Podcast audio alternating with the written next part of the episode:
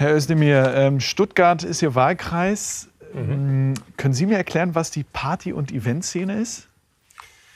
Nicht das, was da los war, was Sie wahrscheinlich meinen mit den Krawallen. Da hat glaube ich, der Begriff ist nicht ganz passend, weil die Partyszene schlägt jetzt nicht um sich und alles kurz und klein oder geht auf Polizeibeamte los.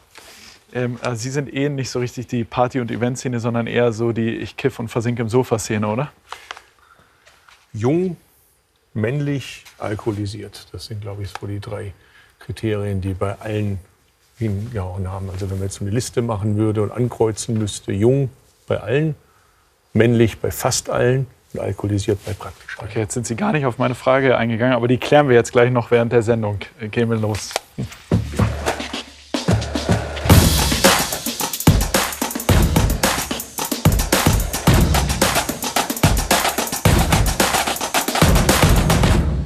Herzlich willkommen zu Klamotskonter. Herr Özdemir, ich finde Sie spannend. Ähm, Sie waren zehn Jahre lang Parteichef der Grünen, waren ähm, bei der letzten Wahl Spitzenkandidat der Grünen, dann auch Chefverhandlungen, cheers, ähm, bei den Jamaika-Verhandlungen. Jetzt sind Sie Bundestagsabgeordneter, Vorsitzender des Verkehrsausschusses und man merkt, Sie wollen noch mehr. Darüber sprechen wir gleich.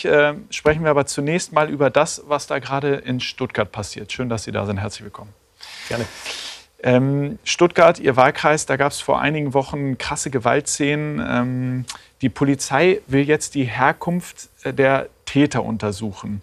Was haben Sie gedacht, als Sie davon gehört haben? Naja, der, der Begriff des Stammbaums, das hat der Polizeipräsident ganz offensichtlich nicht gesagt. Mhm. Über das, was die da jetzt machen, kann man sich streiten. Ich habe mir das Protokoll jetzt auch äh, durchgelesen, dieser äh, Pressekonferenz. Ich finde erstmal, relevant ist doch bei all den Jugendlichen, die mir da jetzt deren habhaft werden konnte, sind praktisch fast alle männlich. Sie sind jung und sie haben viel getrunken. So, das ist doch das, worüber wir uns kümmern müssen. Und ob die jetzt Vorfahren haben, die aus Kroatien kommen, aus Syrien kommen, aus der Türkei kommen, aus Esslingen kommen, aus Balingen kommen oder schon immer in Stuttgart gelebt haben, wer auch immer das sein mag. Das mag auch interessant sein, aber das ist erstmal zweitrangig. Es sind unsere Jugendlichen und mich interessiert, was ist da los, dass Jugendliche so reagieren, dass sie offensichtlich kein Vertrauen in die Polizei haben. Ja, Darüber muss man sich kümmern. Ich frage mich trotzdem, äh, die Polizei, die hat es ja dann nochmal richtig gestellt, auch in der Pressemitteilung ähm, und gesagt, ähm, um zu, sie wollen äh, tatsächlich ähm, die Nationalität der Eltern abfragen, ähm, um zu klären, ob ein Migrationshintergrund da ist oder nicht. Ähm, wozu braucht man das in der Strafverfolgung? Das müssen Sie nicht mich fragen, das müssen Sie die fragen. Ja, ist das, das Rassismus? Wollen. Also da wüsste ich gerne mehr drüber. Also ist die Frage zum Beispiel auch bei denjenigen, die deutsche Staatsbürger sind, fragt man da auch nach den Eltern oder fragt man diejenigen, die nicht deutsch sind, dass ja. man wissen möchte, woher die Eltern kommen. Augenscheinlich, das ist ein wichtiger Unterschied. Augenscheinlich, die Polizei, äh, vielleicht war es auch der Praktikant, der den Twitter-Account äh, benutzt, sagt äh, die Nationalität Und das der Deutsch in Anführungszeichen. Deutsch in Anführungszeichen das ist etwas skurril, das muss ich schon sagen. Ich weiß jetzt nicht, ob derjenige, der da das Twitter-Account für die Polizei Stuttgart äh, betreut, das immer abstimmt mit dem Chef und mit der Hausleitung. Ich war ja bei der Polizei Stuttgart. Ich habe die besucht, auch als äh, Besuch der Anerkennung und des Dankes für ihre Arbeit. Und die Polizei, die ich da vorgetroffen habe, das ist ja unsere Polizei in Stuttgart, die wir kennen und schätzen. Das ist eine Polizei, die die Stadt in Stuttgart widerspiegelt. Einer äh, war die Frau griechische Herkunft, er selber Itali eine italienische Herkunft, eine andere türkische Herkunft, andere äh, eben schwäbisch-deutsch, ja, manche die trotzdem wollen Sie äh, ja männlich, weiblich. Trotzdem wollen die wohl systematisch äh, gucken, ob bei den Straftät möglichen Straftätern ein Migrationshintergrund vorliegt. Da frage ich mich schon, muss man das nicht einfach als klar rassistisch benennen und dann auch sagen, daraus werden Konsequenzen gezogen und wer auch immer das verantwortet, der muss zurücktreten? Also die Stadtratsfraktion der CDU hat das gefragt mit dem Stammbaum. So, das war jetzt erstmal mhm. nicht die Polizei, sondern die Stadtratsfraktion ja, aber der CDU. Wir haben die Pressemitteilung eben ähm, gesehen. Das muss die Stadtratsfraktion der CDU wissen, ob das ihr Stil ist. Die Polizei Stuttgart, mit der ich gesprochen habe, die teilt das ausdrücklich nicht. Das kann ich sagen. Und das, was da jetzt gesagt wurde, habe ich ja schon gesagt, finde ich äh, ausreichend skurril. Und ich hoffe, dass das nicht die Position der Polizei Stuttgart ist. Nochmal, wer deutscher Staatsbürger ist, ist deutscher naja, das, Staatsbürger. Und das, ist kein deutscher Staatsbürger das ist die Pressemitteilung. Ist, kein deutscher Staatsbürger. Äh, wir sehen hier die Pressemitteilung äh, der Polizei in Stuttgart. Und die sagt, ähm, In einzelnen Fällen wird die Nationalität der Eltern ähm, von Tatverdächtigen durch Anfragen beim Standesamt erhoben, um zu klären, ob ein Migrationshintergrund gegeben ist. Ähm, ist das eine Praxis, die wir erlauben sollten in Deutschland? Wer deutscher Staatsbürger ist, ist deutscher Staatsbürger. Das hat die Polizei nicht in Frage zu stellen. Das ist übrigens auch geltende Rechtslage. Die Polizei setzt geltende Rechtslagen nicht außer Kraft, sondern sie exekutiert sie. Das, das klingt, man, glaube ich, klingt in diesem Fall aber so. erklären. Aber auch da würde ich sagen, ist das Problem vielleicht weniger die Polizei Stuttgart, sondern der oberste Dienstherr der Polizei Stuttgart. Das ist der Innenminister von Baden-Württemberg. Den werde ich sicherlich auch danach fragen. Was ist da genau die Position? Ich würde allerdings das auch zum Anlass nehmen, dass man vielleicht mal ein bisschen innehält. Das war ja es lief über Twitter.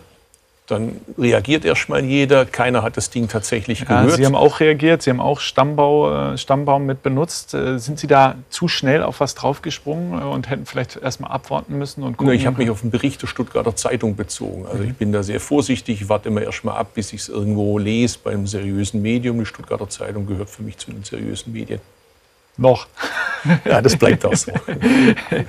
Aber ähm, der Baden-Württembergs Innenminister Thomas Strobel, Sie haben ihn eben schon angesprochen, ähm, der weist ja die äh, Vorwürfe zurück, dass das irgendwie keine gängige Praxis sei. Der sagt sogar, ähm, dass äh, die Feststellung der Lebens- und Familienverhältnisse ein Teil der polizeilichen Ermittlung ist.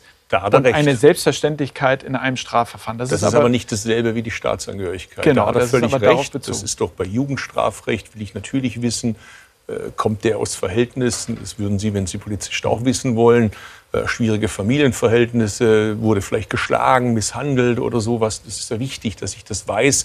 Mache ich da Resozialisierung? Was mache ich da genau? Aber es geht nicht um die Staatsbürgerschaft. Das sind zwei Paar Stiefel. Ich hoffe, dass das der Innenminister noch klarstellt. Ähm, und damit ich das bei Ihnen klar habe, Sie sind also gegen die Praxis zu sagen, wir fragen bei erwachsenen Straftätern ab, ob die Migrationshintergrund haben oder nicht. Ich bin einfach dafür, dass man sie ins geltende Recht hält. Wer Staatsbürger unseres Landes ist, ist erstmal Staatsbürger unseres Landes. Wenn wir nachher ein Bier trinken sollten, dann wäre das vielleicht von, interessant, von Interesse, dass sie fragen, ah, du bist Staatsbürger, waren deine Vorfahren schon immer hier, wo kommen die her? Das mag interessant sein bei dem launigen Gespräch, aber erstmal ist es für die Tatsache, dass jemand gewalttätig wurde, straffällig wurde, nicht relevant. Relevant ist, welches soziales Umfeld gibt es. Ich muss alles zur Tat hinzuziehen. Aber die Staatsbürgerschaft ist bei einem deutschen Staatsbürger deutsch. Punkt Ende. Da gibt es keine Diskussion. Man kann gerne eine Diskussion darüber öffnen, äh, was sind die Bedingungen, um deutscher Staatsbürger zu werden. Aber wer Staatsbürger ist, ist Staatsbürger, ist Staatsbürger, ist Staatsbürger. Jetzt ist ja die Frage, wie kann man solche Gewaltexzesse in Zukunft äh, verhindern? Und da habe ich gelesen von Ihnen, dass könnte man so interpretieren, als hätten Sie vorgeschlagen, verdeckte Ermittler ähm, dahin zu schicken. Ähm, was sollen die bringen? Sollen die da mit den, mit den meisten Männern einfach Bier trinken und aufpassen, dass nichts passiert? Nein, das kommt aus der Polizeipraxis. Äh, ich habe mich mit vielen Polizisten unterhalten und habe die gefragt, was kann man denn besser machen? Denn offensichtlich ist ja was schiefgelaufen, wenn Jugendliche in dem, Umma in dem Ausmaß so viele gleichzeitig quasi da über die Stränge schlagen und ähm, zu so viel Gewalt greifen, die Polizei sich zurückziehen muss, dann ist ja nicht alles richtig gelaufen offensichtlich. Und mir haben Polizisten gesagt, wenn wir da mit dem Martinshorn reinfahren, dann sind alle erstmal gewarnt und weg. Also müssen wir erstmal feststellen, Beweismittel sichern, gucken, wer sind die Rädelsführer und dann erreicht man, glaube ich, auch mehr. Das ist aber nur eine Maßnahme. Äh, diejenige, äh, wenn es dann soweit ist. Als Sozialpädagoge interessiert mich neben dem, was man machen muss, um Gewalt zu verhindern, einzugreifen. Äh, da braucht es natürlich auch Strafen. Müssen wir auch gucken, was ist eigentlich los, dass Leute am Eckensee in der Zahl rumhängen, sich die Birne wegkippen und äh, einfach nichts zu tun haben. Ja, die Clubs sind zu, äh, dann gehen die halt da in den Park und trinken da, oder? Ja, aber das ist auch kein Grund, äh, dass man einfach Läden, die einem nicht gehören, kurz und klein schlägt. Das ist kein Grund, dass man Gewalt gegen Polizisten ausübt. Äh, bei Corona ist für uns alle irgendwie nicht so schön gewesen und ist immer noch nicht sehr schön für alle. Aber das entschuldigt diese Gewalt nicht. Ähm, ich will auch mal ein bisschen gucken, wo Sie eigentlich ähm, stehen politisch. Äh, bei den Grünen, das weiß ich, aber trotzdem, wo innerhalb der Grünen? In einem Stern-Interview vor gut zwei Jahren haben Sie gefordert, mehr Polizisten auf die Straßen, schnellere Gerichtsentscheidungen, weil die Bürger hätten den Eindruck umfassenden Kontrollverlusts. Ähm, haben Sie auch das Gefühl eines Kontrollverlusts oder äh, geben Sie da einer sehr rechtspopulistischen Erzählung nach? Nein, das ist gerade bei dem Fall besonders wichtig. Also, wie gesagt, ich bin ja gelernter Sozialpädagoge und Erzieher. Wenn ich als Jugendlicher was ausgefressen habe und so wie das früher häufig war, das ist Gott sei Dank deutlich besser geworden, nach zwei Jahren kommt dann irgendwann mal die Strafe, dann ist der Lerneffekt gleich null. Also es ist ganz wichtig, da geht es gar nicht um die Höhe der Strafe. Das verstehen die Kollegen ja, der CDU ich, ich immer falsch. Noch mal, es, so, es geht, geht, um, um den Begriff, schnelle Strafen. Es geht mir um den Begriff des Kontrollverlustes, ähm, Herr Özdemir. Den haben Sie vor zwei Jahren da in Ihrem Interview benutzt. Und ich frage mich, ähm, würden Sie den heute noch mal so benutzen, wohlwissend, dass das ein Begriff ist, den vor allem die AfD in Zusammenhang mit der Flüchtlingskrise 2015 benutzt. Auch da gibt es einen guten sozialpädagogischen Grundsatz, den ich im Studium gelernt habe. Belehrungen kommen gegen Erfahrungen nicht an. Das heißt, wenn ich die Leute belehre, die Leute aber den Eindruck haben, es sei so, dann kann ich noch so viel erzählen. Sie werden mir nicht zuhören. Also muss ich doch erstmal dafür sorgen, dass die Leute den Eindruck haben, und zwar nicht nur den Eindruck, sondern auch real das so ist, dass der Staat da ist, dass es keine rechtsfreien Zonen gibt, dass es überall äh, die Polizei da ist, wenn man sie braucht. Und auf der Grundlage müssen wir dann natürlich drüber reden, was sind die Ursachen für Gewalt. Das gilt übrigens für diese Art von Gewalt, das gilt für Rechtsradikalismus das, und für alle ja, Arten von Aber das finde ich eine spannende Politikauffassung, weil man könnte ja auch sagen, wenn BürgerInnen das Gefühl haben, es gibt einen Kontrollverlust, dann muss sich die Politik, SpitzenpolitikerInnen hinstellen und sagen, das ist Quatsch, es gibt keinen Kontrollverlust, wir haben hier alles unter Kontrolle glaubt nicht ja, den Erzählungen wünschte, das wäre so. Ich habe den Eindruck nicht, wenn ich mir die Nachrichten aus Hessen anschaue. Ich habe mhm. den Eindruck nicht, wenn ich mir anschaue, was los war mit dem Chef des Bundesamtes für Verfassungsschutz. Da würde ich das jetzt nicht so vorbehaltlos unterschreiben. Und ich bin jemand, der eigentlich dem Grunde nach optimistisch ist. Aber wenn ich mir die Bilder anschaue, ich muss ja nur den aktuellen Verfassungsschutzbericht anschauen, dann kann man das leider nicht so unterschreiben. Schön ähm, wäre es. Mich interessiert ja auch Ihre Perspektive, weil Sie eine Perspektive mitbringen, die ich als weißer Mann äh, überhaupt nicht haben kann, wenn es um Thema Rassismus geht zum Beispiel. Sie waren Mitte der 90er Jahre ähm, einer der ersten Abgeordneten äh, mit türkischen Wurzeln im Bundestag. Ähm, wenn wir auf die Rassismusdebatte der letzten Woche und Monaten äh, schauen, haben Sie da auch noch mal was dazugelernt?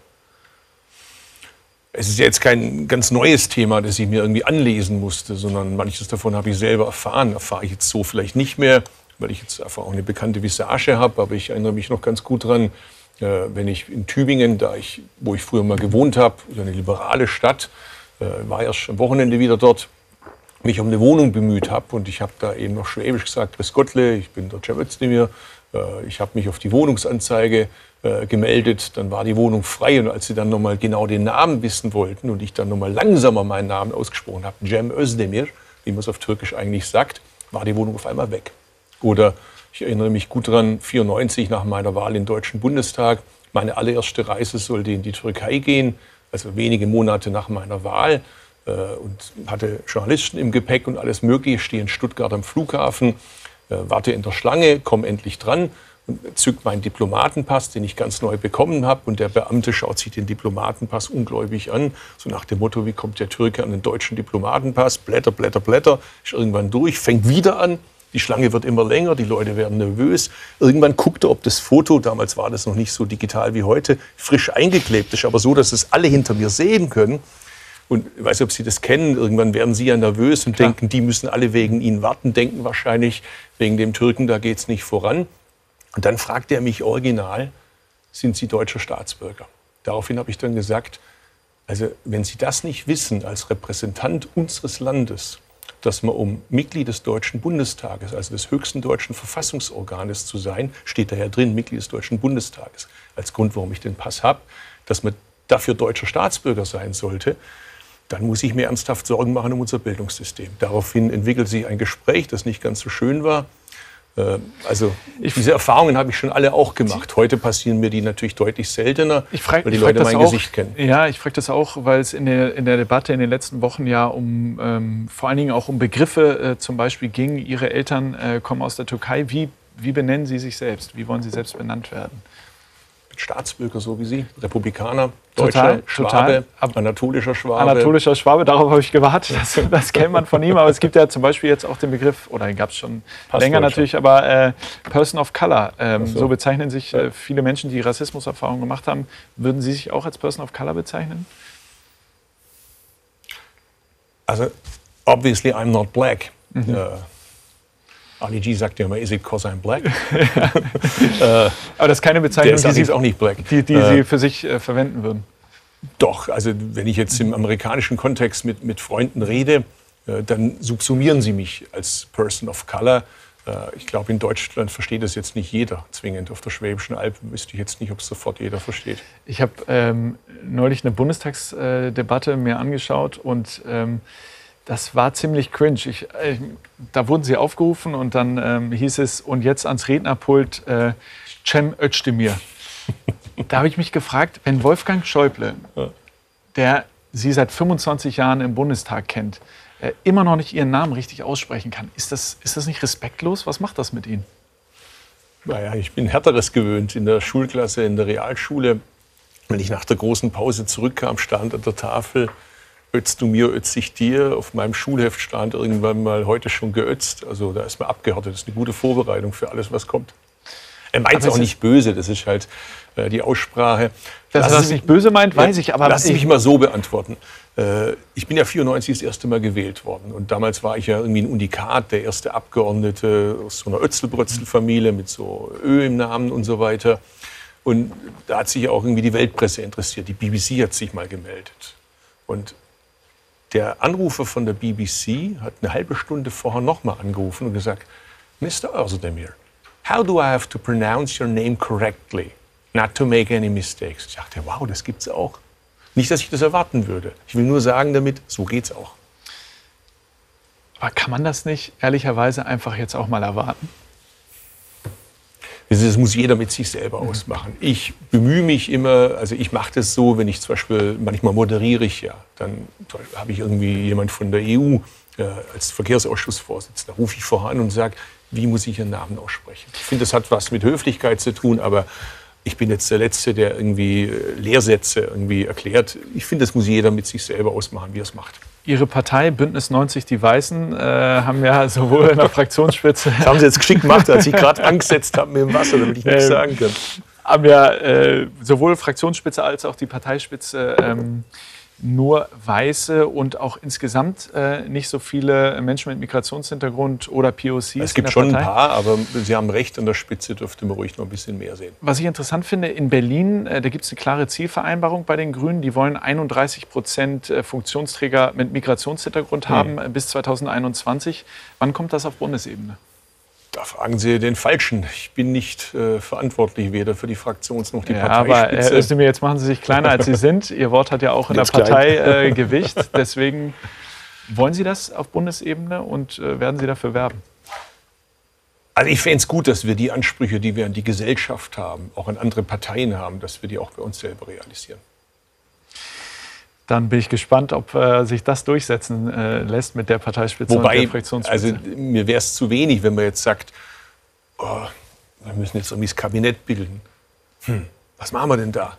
Ah, irgendjemand muss da noch her mit Farbe. Ah, da nehmen wir jemand dort. Also verstehen Sie, mir geht es mhm. schon auch ein bisschen um die Ernsthaftigkeit. Ist das jetzt ein Signal, dass man wirklich ja, das da, heißt, wo eine klare, wird, eine klare Zielvereinbarung nein, für Funktionsträgerinnen wäre ja eine Möglichkeit. Da, wo mhm die Fleischtöpfe sind oder für Vegetarier, was weiß ich, Tofu ist oder was auch immer, da sollen auch welche sitzen. Es geht jetzt nicht darum, stehen Sie, ja. ich kenne meinen Laden gut und ich kenne die Politik ganz gut, dass man irgendjemand nimmt, damit das Thema abgehakt ist. Sondern es geht um die Ernsthaftigkeit. Will man wirklich zeigen, dass diese Republik im Jahre 2020 eine ist, die farbenblind im besten Sinne des Wortes ist. Die Menschen nicht nach ihrer Herkunft beurteilt, sondern danach, wo sie hinwollen. Herr Özdemir, Den Maßstab setzen Herr Özdemir, da höre ich doch jetzt aber gerade ein klares Plädoyer für Özdemir als Außenminister, oder?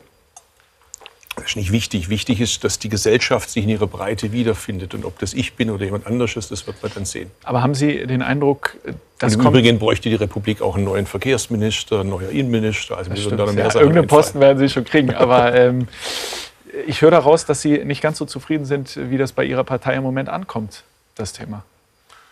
Das würde ich nicht sagen. Also ich glaube, dass die Grünen da mit die Ersten waren. Ich meine, muss man sich ja mal trauen, so jemanden wie mich aufzustellen. Das haben die Grünen sich getraut. Die ja, haben den ersten der Schulen, anatolische die, Schwabe, die ersten äh, Frauenquotierungen. Das war schon auch mutig von der Partei.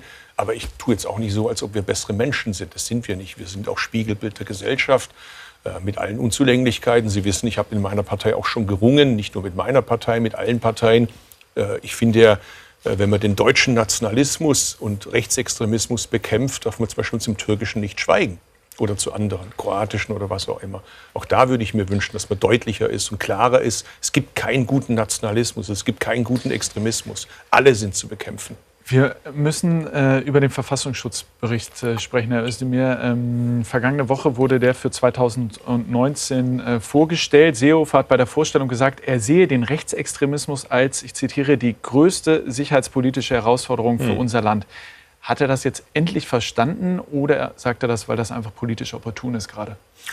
Nein, das will ich ihm nicht unterstellen. Ich glaube schon, dass er es verstanden hat. Nur die Lernkurve bei CDU oder CSU-Ministern dauert mir deutlich zu lange. Also ich finde, das hätte man auch schon früher erkennen können. Und übrigens, es gab auch schon CDU-Innenminister, die das sehr früh erkannt haben. Es ist auch nicht eine Frage der Union. Herr Eckert in Sachsen hat es in den 90er Jahren schon erkannt und hat mit seinen besten Polizisten die Soko Rex gegründet, die in Sachsen die rechtsradikale Szene sehr erfolgreich aufgemischt hat. Das Ergebnis war so erfolgreich, dass die Kommission abgewickelt wurde und in Sachsen gesagt wurde, der eigentliche Feind kommt von links. Jetzt bin ich wirklich keiner, der den Linksradikalismus in irgendeiner Weise verharmlost. Aber in Sachsen kommt die Gefahr wirklich nicht von links, sondern die kommt eindeutig vom Rechtsradikalismus. Das sind bewusste politische Entscheidungen gewesen. Und Christdemokraten waren an vorderster Stelle dabei. Schauen Sie sich Hessen an gerade die das verharmlost haben, weggeschaut haben. Und diese Lernkurve von Innenministern, dass sie Jahre brauchen, um offensichtliche zu sehen, was jeder Depp sehen würde, das dauert mir deutlich zu lange. Da sterben mir zu viele Menschen. Übrigens auch Christdemokraten. Der Regierungspräsident war Christdemokrat. Ich meine, es hat auch was mit Ethos zu tun, mit Selbstachtung zu tun, dass ich sage, von diesen Fanatikern lasse ich mir diese Republik nicht kaputt machen. Wenn ich Innenminister wäre, dann würde ich mich vor meine Polizisten stellen und sagen, wenn ihr angemacht werdet, dann werde ich angemacht. Aber ich sage euch auch, wenn einer von euch für die andere Seite arbeitet, für die Fanatiker arbeitet, dann gibt es sowas von auf die Mütze dann zieht die Uniform lieber freiwillig Sie, aus. Ja. Und diese Ansprache, die würde ich mir von dem Christdemokratischen, gilt natürlich auch für Sozialdemokraten. Ach, aber sehen Sie so eine Ansprache wirklich Klarheit. von Seehofer? Nein, leider nicht. Das ist das Problem. Weil der Seehofer hat für den Vorgängerverfassungsschutzpräsident das Land fast an eine Staatskrise gebracht. Der haben, Sie, haben Sie denn noch Vertrauen äh, überhaupt in den, in den Verfassungsschutz? Nach all dem, was passiert ist, auch bei NSU und so weiter, ähm, kann man da dem Verfassungsschutz als Ganzes überhaupt noch vertrauen? Also er hat viel dazu beigetragen, dass diese Frage eine berechtigte Frage ist. Schauen Sie sich Thüringen an und andere Bundesländer. Auf der anderen Seite glaube ich, dass der jetzige Verfassungsschutzpräsident ein guter ist, dass der das ernst meint, dass er wirklich was machen möchte. Thomas Ob alle in seinem Apparat mitmachen, da hätte ich große Fragezeichen. Ob alle in seinem Apparat auf der richtigen Seite stehen, hätte ich ein großes Fragezeichen. Ja. Und das gilt übrigens auch für die Landesämter. Thomas Haldewang, der Verfassungsschutzpräsident, der relativ neue, ähm, warnt ja vor neuen Rechten als Superspreadern auch von Hass. Ähm, er stuft äh, den nationalvölkischen Flügel um Björn Höcke ähm, als äh, rechtsextrem ein. Die lösen sich jetzt auf.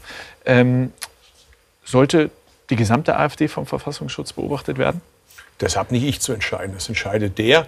Äh, aber meines Erachtens liegt das sehr nahe. Ich finde, der Unterschied zwischen Flügel und Partei, den hat doch äh, Gauland selber aufgehoben. Ich meine, der hat selber gesagt, der Flügel und die Partei, das ist eins. Der hat gesagt, Höcke steht mitten in der Partei. Damit ist die Aussage klar. Höcke und äh, der Brandenburger und wie sie alle heißen, Kalbitz, das ist AfD. Was wäre gewonnen, wenn man die gesamte Partei vom Verfassungsschutz beobachten lässt? Dass jeder weiß, der die Uniform dieses Landes trägt, polizistisch, jeder weiß, der dieses Land äh, Eid geschworen hat auf dieses Land bei der Bundeswehr, dass er auf der falschen Seite steht. Er steht bei denen, die dieses Land kaputt machen wollen. Er dient einer fremden Macht, Herrn Putin. Und das geht nicht. Du musst dich hier klar bekennen. Entweder du stehst fürs deutsche Grundgesetz oder stehst für Erdogan oder für Putin. Beides zusammen geht nicht. Auch da wäre ich glasklar. Das wäre nach dem ersten Satz ich stehe vor meiner Polizei, wäre das mein zweiter Satz. Und alle, die nicht zum deutschen Grundgesetz stehen, raus, und zwar sofort. Ja, da gibt es wohl ein paar in der hessischen Polizei zum Beispiel, die nicht äh, wirklich zum deutschen Grundgesetz stehen. Äh, Janine Wiesler, ähm, die ähm, Vorsitzende der Linksfraktion im hessischen Landtag zum Beispiel, ähm, hat wiederholt Todesdrohungen bekommen. Und die äh, Nebenklägerin, die Anwältin der genau, Nebenkläger im NSU-Prozess. Absolut auch, ja. Ähm, beide unterschrieben mit NSU 2.0. Das und abgefragt aus Polizeicomputern die genau, Privatadressen, die Privatadressen aus, äh, aus Polizeicomputern abgefragt. Ähm, der Fall mit der Staatsanwältin liegt zwei Jahre zurück. Jetzt erneut ein sehr, sehr ähnlicher Fall, zumindest von dem Tathergang. Ähm, die ganze Zeit über war Peter Beuth hessischer Innenminister. Muss man nicht langsam sagen, offensichtlich hat er seinen Laden nicht im Griff, der muss zurücktreten? Den ersten Satz würde ich unterschreiben und den zweiten Satz, das müssen die Hessen äh, entscheiden. Aber ich sage Ihnen mal, not convinced. Erst wurde eine Untersuchungsgruppe eingesetzt bei der Polizei in Wiesbaden. Ergebnis null. Dann wurde beim LKA eine Untersuchungskommission eingesetzt, die arbeitet immer noch. Jetzt setzt er noch zusätzlich einen Sonderermittler ein. Wir können auch einfach jeden zum Ermittler machen.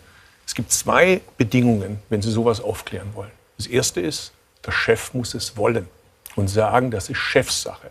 Ich werde nicht ruhen, bevor das Ding nicht sauber zu Ende gebracht ist. Das Zweite ist, die Leute im Apparat, die sagen, dass das nicht in Ordnung ist, was passiert. Wenn mein Kollege Schweinereien macht, dann schweige ich nicht aus Korpsgeist, sondern ich weiß, dass mein oberster Chef hinter mir steht und ich spreche das an. Beides muss Bedingung sein und beides war in Hessen nicht erfüllt. Ja, ich frage Sie auch deswegen, ob der zurücktreten soll, Herr Özdemir, weil man von Ihnen, Ihren grünen Kollegen in, äh, in Hessen, Tarek Al-Wazir, stellvertretender Ministerpräsident, da hört man gar nichts. Ja, den müssen Sie direkt fragen, da kann ich nichts dazu sagen. Ja, was ist denn Ihre Meinung? Sollte also der hessische Innenminister Ich glaube, ich habe meine Meinung sehr deutlich zum Ausdruck gebracht. Ich unterscheide da nicht nach einem Parteibuch. Ich habe auch in Baden-Württemberg, da regieren wir auch, das wissen Sie, als damals äh, Grün-Rot regiert hat und äh, leider der SPD-Innenminister sich geweigert hat, einen Untersuchungsausschuss in NSU-Sachen einzurichten, habe ich das deutlich gesagt. Da war mir das ziemlich egal, äh, was andere dazu sagen, inklusive meiner eigenen Partei. Es geht um die Sache. Es kann nicht sein, dass sich in der Bundesrepublik Deutschland mit unserer Geschichte Fanatiker im Staat einnisten, Reichsbürger sogar ja, mit Waffenschein. Aber Herr Özdemir, da sind wir uns einig. Ja. Äh, trotzdem frage ich mich eben, kann sich dann so ein Innenminister, sollte der nicht sagen, ich trete zurück, weil er es offensichtlich nicht geschafft hat in den zwei Jahren? Ich gebe ihm gern noch mal eine Chance, noch wenn eine die Chance, Lernkurve okay. da ist. Aber ich will es jetzt wirklich ernsthaft sehen und äh, meine Zweifel sind sehr groß, weil wer es bislang nicht geschafft hat, weiß ich nicht, ob er es in Zukunft schafft. Aber ich lasse mich gerne eines Besseren belehren. Ähm, gibt es denn, wenn Sie äh, da noch eine Lernkurve voraussehen zumindest. Ähm ich weiß es nicht, ich habe es nicht vorausgesehen. Ich sage nur, Oder dass mir die Lernkurve Sie der hoffen Innenminister gerade zu lange dauert. Ja, ähm, würden Sie denn wenigstens sagen, die Polizei, nicht nur in Hessen, aber in Deutschland hat ein strukturelles Rassismusproblem? Ich meine, der Innenminister der CDU in Hessen sagt, dass es Netzwerke gibt. Ich weiß noch, welche Reaktion ich bekommen habe, als ich das gesagt habe, als es andere gesagt haben. Offensichtlich gibt es diese Netzwerke. Offensichtlich ist das Gerede von den Einzelfällen nichts anderes als eine Verharmlosung. Übrigens, am meisten schadet es der Polizei, am meisten schadet es der Bundeswehr. Denn als jemand, der sich wirklich vor die Polizei stellt, wenn Polizisten Unmögliches erfahren bei ihren Einsätzen, das sind ja schreckliche Dinge, Feuerwehr, THW, denen geht es ja ähnlich, oder die Bundeswehr. Ich war eine Woche extra dort und das als jemand, der nicht gedient hat, weil ich ja über Bundeswehrmandate entscheide. Das ist nicht mein Punkt. Aber gerade wenn man sich zu denen verhält und positiv verhält, dann muss man erwarten, dass dort Leute arbeiten, die eindeutig charakterlich warum, zur Republik stehen und nicht zu was anderem. Warum fällt es PolitikerInnen so schwer, einfach mal klar zu benennen, bei der Bundeswehr und bei der Polizei gibt es strukturellen Rassismus? Nehmen Sie doch das Beispiel jetzt mit dem Vorschlag vom Bund Deutscher Kriminalbeamter, der selber sagt, der Herr Fiedler, der Chef, lassen Sie uns so eine Studie machen über das Thema, wo stehen die Leute? Die CDU wendet sich dagegen. Ich finde, die CDU tut der deutschen Polizei keinen Gefallen.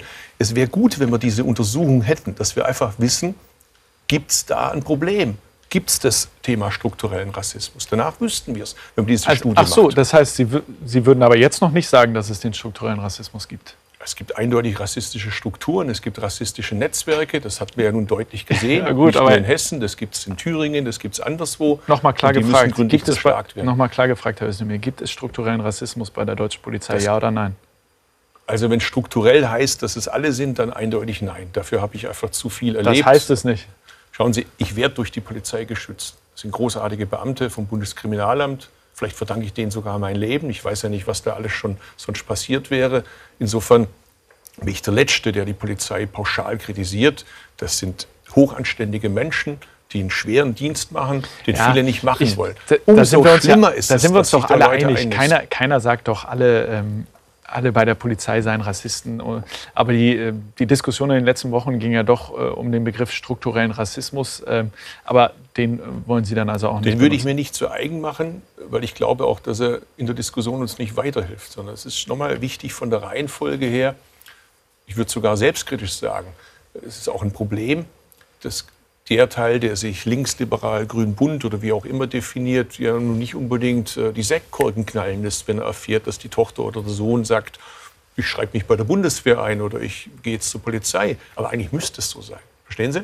Wenn unser Anspruch ist, dass die Polizei, die Bundeswehr die Bandbreite der Gesellschaft widerspiegelt, dann kann es nicht sein, dass ein Teil äh, da irgendwie Abstand dazu hat. Deshalb bin ich zum Beispiel so froh, dass meine Fraktionskollegin Irene, Michalic bei uns ist, dass die Grünen jetzt mit Polizeigrün eigene Polizeibeamte haben, die sich als Grüne outen. Das ist ganz wichtig, dass wir einen positiven Bezug haben.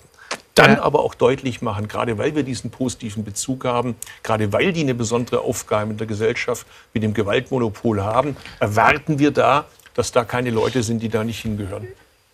Innenminister Horst Seehofer hat ja die Racial Profile Studie bei der Polizei abgesagt mit der Begründung, ähm, Racial Profiling sei verboten. Deswegen ja, brauche man keine Studie dazu. Müssen ganz Sie da lachen oder weinen? Wir, ich sage es Ihnen nochmal, wir verlieren einfach wertvolle Zeit. Ich meine, ich will es mal hart formulieren, wenn unsere Gegner wüssten, wie schlecht aufgestellt wir zum Teil sind, wäre es noch schlechter um uns bestellt. Wenn die Gegner unseres Landes wüssten, wer alles zuständig ist für die Sicherheit in unserem Land. Ich meine, schauen Sie sich den Fall Amri an. Also da, da sträuben Sie einem sämtliche Nackenhaare. Wie nah muss der Verfassungsschutz eigentlich dran sein an solchen Fällen? Oder ich sage Ihnen NSU. Ist es nicht bemerkenswert, dass an keinem Tatort DNA-Spuren der drei Täter gefunden wurden? Alle, die sich damit beschäftigen, sind sich einig, dass es die drei Täter entweder nicht alleine waren oder vielleicht gar nicht waren, dass es noch andere gibt. Ja? Das heißt, da draußen laufen rechtsradikale Mörder rum. Und wir diskutieren hier. Wo ist denn, bitteschön, da ein Sonderermittler?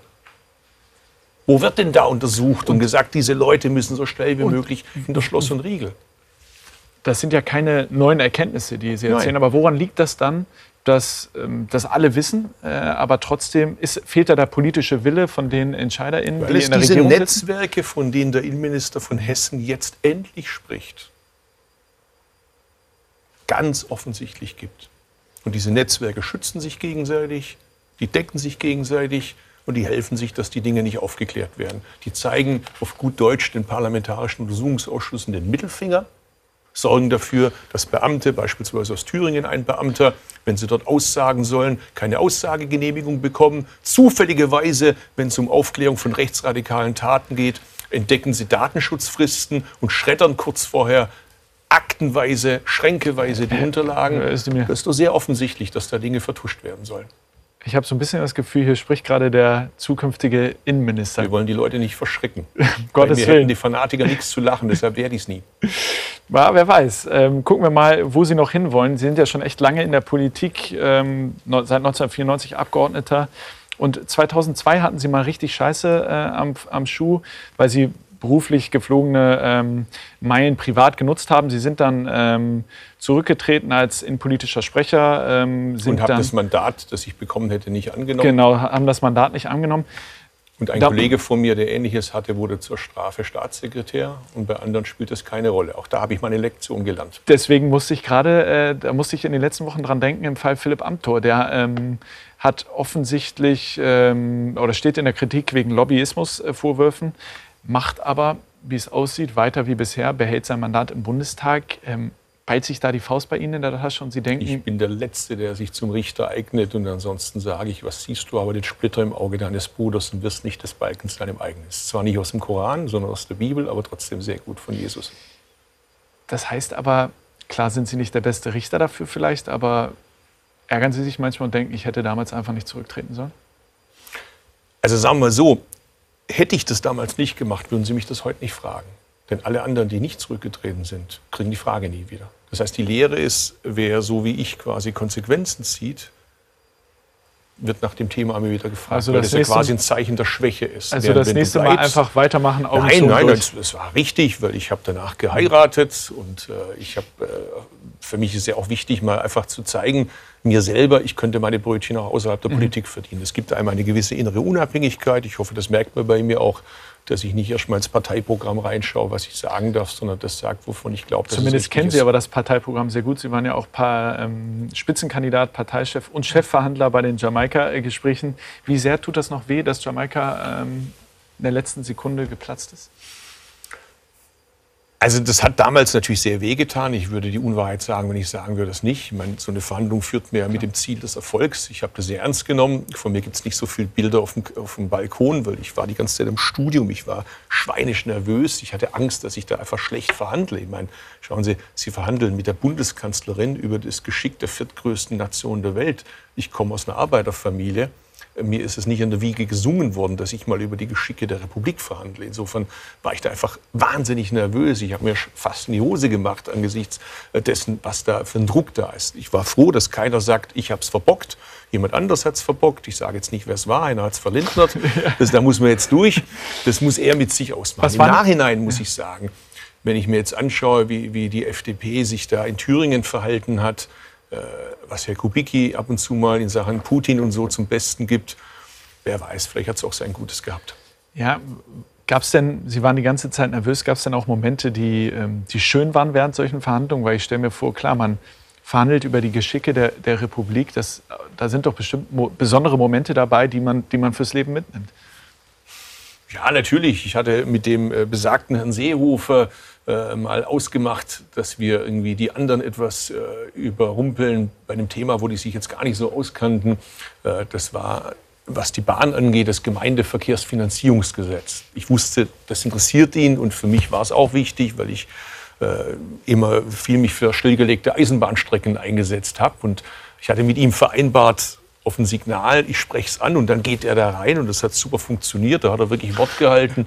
Also, man, also man kann auch mit Seehofer ja, zusammenarbeiten. Ja, klar. Ähm, und eine Geschichte vielleicht noch. Ähm, einmal hat uns die Kanzlerin ins Kanzleramt eingeladen. Das ist jetzt auch für mich, ich, meine, ich bin ja jetzt auch nicht jeden Tag im Kanzleramt, hat sie irgendwie das Personal weggeschickt und dann haben wir da irgendwie, äh, wollten wir versuchen, dass das Eis bricht, dass man so ein bisschen sich näher kommt und Vertrauen zueinander schöpft. Äh, ich glaube, Herr Kubicki war es, hat ja dann auch leider äh, inklusive des Weins alles zum Besten gegeben. Ich finde, das macht man nicht, aber egal. Und als alle rausgingen, fiel mir auf, das Personal ist ja weg. Wer macht denn das Licht aus? Als Schwabe beschäftigt einen sowas. Dann habe ich den Lichtschalter gesucht. Das Problem an diesen modernen Gebäuden heutzutage ist ja nicht mehr wie früher, wo es einen einfachen Schalter gibt, sondern da sind ja diese Dimmer und tausend Schalter. Also drücke ich, da geht der Rollladen hoch. Drücke ich ein anderes, wird irgendwas anders. Ich bin schier verrückt geworden. Irgendwann mal kommt die Kanzlerin, die schon beim Fahrstuhl war, zurück und sagt, hörst du mir, was machen Sie in meinem Büro? Und ich, ja, ich will das Licht ausschalten. Als sie nur so nach dem Motto, Sie sind ja noch schwäbischer, als ich dachte. Ja, vielleicht haben Sie das schon mal vorgefühlt, weil äh, gucken wir mal nach vorne. Ähm, Friedrich Merz äh, hat vor kurzem im Spiegel mit einer Koalition mit den Grünen geliebäugelt. Sie haben die Offerte wohlwollend äh, angenommen. So habe ich ja, das stimmt nicht ganz. Äh, das, das äh, wurde so interpretiert. Ich habe erst mal gesagt, das ist doch für uns eigentlich erst mal ein Kompliment, wenn jetzt quasi alle möglichen Parteivorsitzenden der Union sich Richtung Grün orientieren und akzeptiert haben, dass es ohne Kampf gegen Klimakrise nicht geht. Wäre Ihnen denn Laschet lieber als Merz? Das entscheiden die. Personalfragen bei uns entscheiden wir, die entscheiden das für sich. Naja, dass die glaub, das entscheiden, ist klar. Ich habe Sie ja gefragt, wen Sie lieber mögen. Das haben alle ihre Vor- und Nachteile. Ähm, wir haben hier äh, ein Foto von Söder, wie er einen Baum umarmt. da wäre noch Platz. Ob die Kratzspuren an der Rinde auch von ihm sind, das wäre mal interessant. Da, da wäre ähm, wär zumindest noch Platz auf der, auf der anderen Seite. Söder, ähm, also ich hoffe, dass Söder als Kanzler, Sie als Außenminister? Seine Partnerin etwas intensiver. Äh, also Personalfragen entscheide nicht ich, das entscheidet der Parteivorstand, unsere beiden Parteivorsitzenden, Annalena Baerbock und Robert Habeck. Ich Aber wollen Sie denn noch? Ich stehe bereit, gerne, wenn ich für was gebraucht werde, aber alles andere entscheiden andere. Herr Özdemir, vielen Dank für das Gespräch. Gerne. Das war Klamuts Konter. Wir sehen uns in zwei Wochen wieder. Bis dahin. Tschüss.